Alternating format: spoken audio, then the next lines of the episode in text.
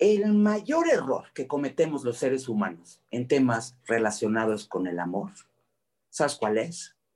Es no saber escoger. Y esto ha pasado desde siempre, esto ha pasado de toda la vida.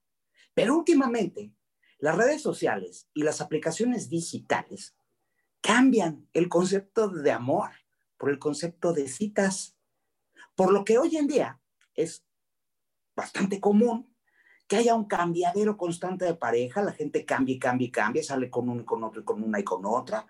Y sabes qué? Es importante aprender, saber, filtrar muy bien a los candidatos que llegan a tu vida. Tener claro qué tipo de relación estás buscando y finalmente estar dispuesto a respetar las distintas formas de amar del otro individuo.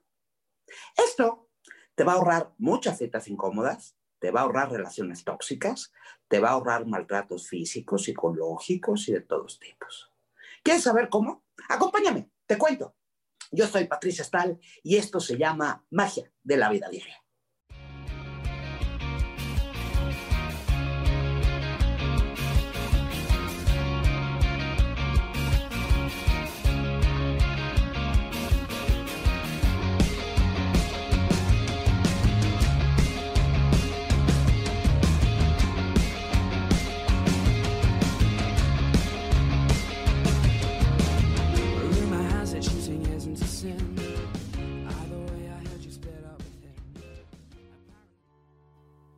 Pues sí, muchas personas en el mundo, o todas en algún momento, se preguntan o se están preguntando, ay, ¿cuándo va a llegar el amor de mi vida?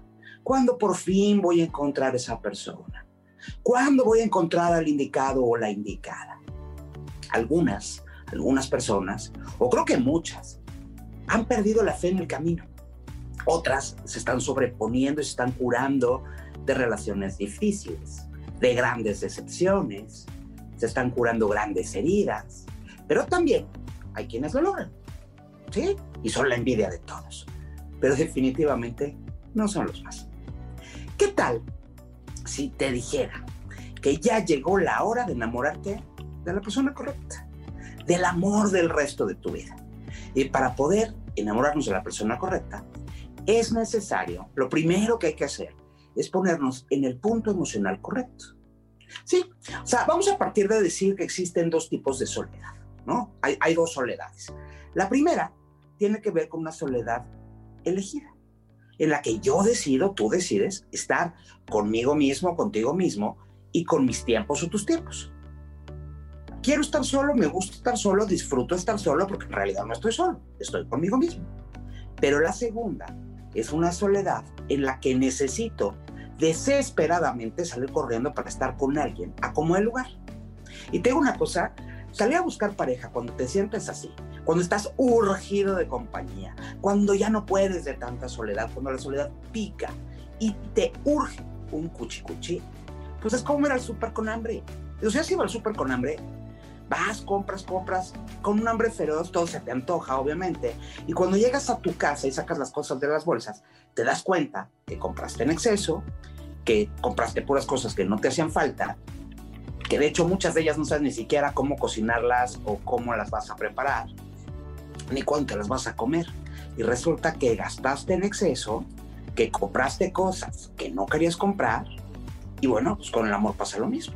Si buscas desde la necesidad, si buscas desde la desesperación, desde la carencia, pues lo que vas a encontrar es algo que en realidad no quieres tener y que por lo tanto no te va a servir y que solamente va a complicar tu existencia y te va a lastimar y te va a doler y va a fracasar. O sea, ¿qué paso número uno para encontrar el amor, el amor verdadero, el amor del resto de tu vida? Es estar en condiciones de poderlo buscar es necesario saber estar contigo mismo, contigo misma, que tu amor propio esté fortalecido, que estés satisfecho o satisfecha con tu existencia, con tu persona, con tu vida. A lo que de manera muy general le llamamos amor propio. Si te sientes feliz con la persona que eres, con las actividades que realizas, con tus amistades, con tu imagen, con tu trabajo, con tus pensamientos, si tienes buena relación con tu familia, entonces estás en condiciones de buscar y enamorarte.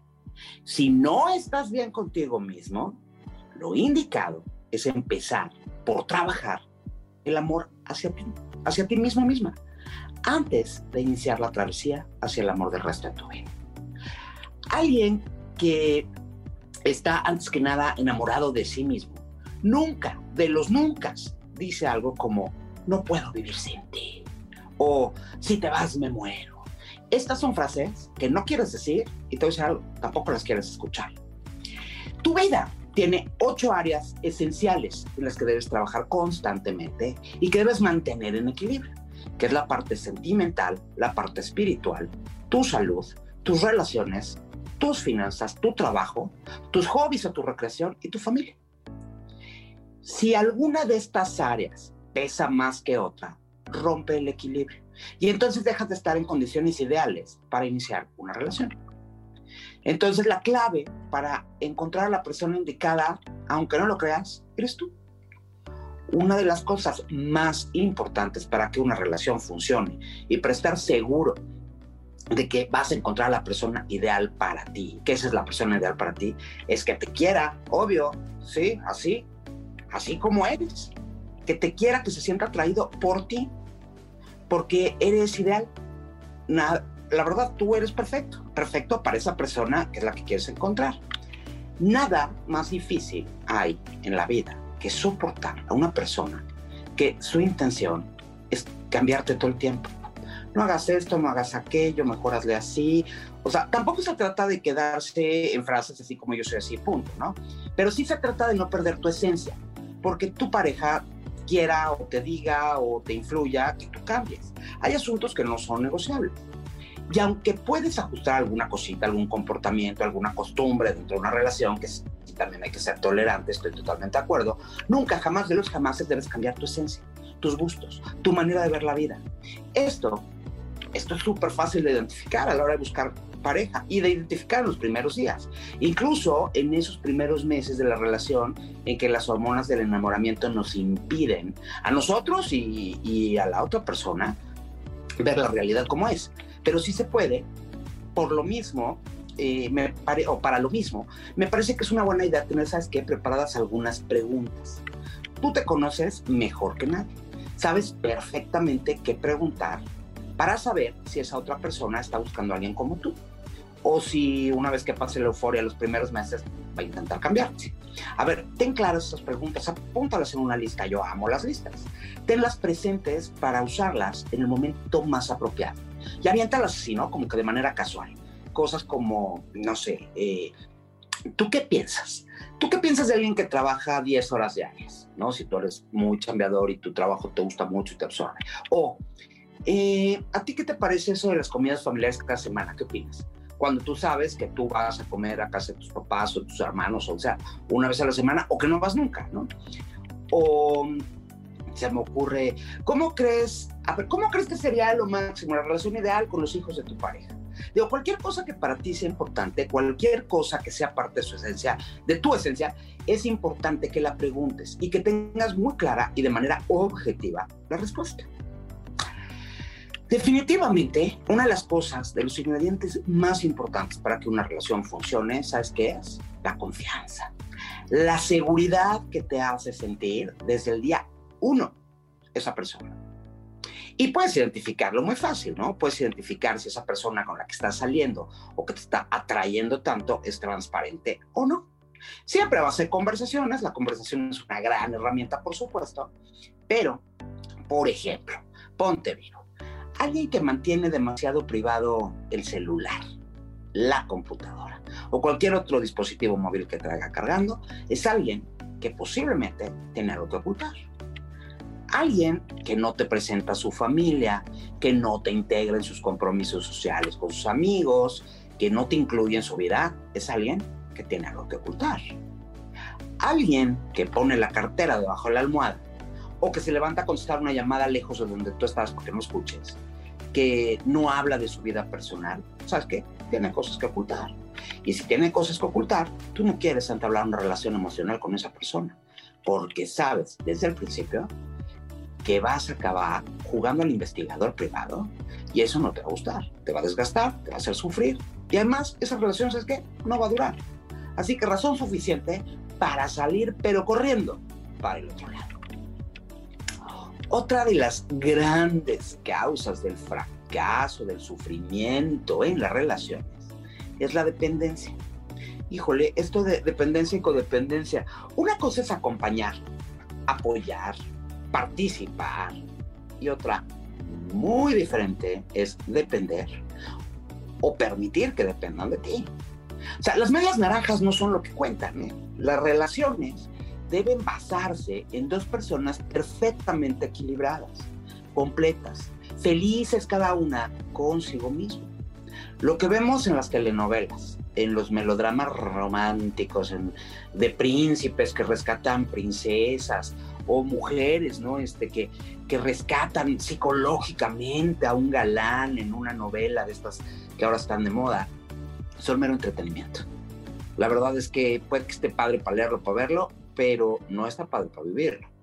La relación ideal es con alguien dispuesto a compartir por el mero gusto de hacerlo, porque quiere hacerlo, no porque necesita hacerlo, no porque necesita nada.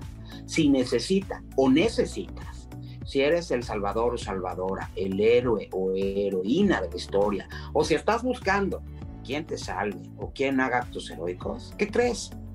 no va a funcionar. Esa no es la manera. Queremos compartir, no queremos a alguien que sea un todo y un redentor y un salvador, porque no es buena idea. Un excelente, excelente indicador de que esta puede ser la persona correcta es, ¿sabes qué? Su amor propio. Claro, que sea una persona que se preocupa y se ocupa de sí mismo, o de sí misma, que tiene claro lo que busca en la vida, lo que necesita para lograr sus objetivos y sus sueños que lucha por alcanzarlos, pero que también, también es cierto que debes encontrar una persona, o sea, que, sus planes sean afines a los tuyos. Alguien que quiera cosas, pues parecidas o del mismo estilo de las que quieres tú. Por ejemplo, o sea, si uno de tus grandes sueños, por decir algo, fuera recorrer el mundo, mochila al hombro, viajar por todos lados, y te consigues, te empiezas a relacionar con alguien, con una pareja, un candidato, que lo que le gusta y lo que quiere, a lo que aspira, es a cuidar de un huertito en el jardín o tener plantas exóticas, regarlas todos los días, cuidarlas, abonarlas y luego sentarse abajo del árbol a leer un libro. Híjole, te tengo noticias. Obviamente no va a funcionar. Así que desde el día uno que te empieces a relacionar con alguien, pues pregunta por sus sueños, pregunta por sus planes, por sus ideas, sus ganas de hacer cosas, sus objetivos, cuál es su plan de vida y evalúa, evalúa de manera objetiva, más por favor, si son compatibles con tus planes, con tus ideas y con las cosas que tú quieres hacer. Así como tú no quieres que te cambien, nunca vas a poder cambiar a nadie.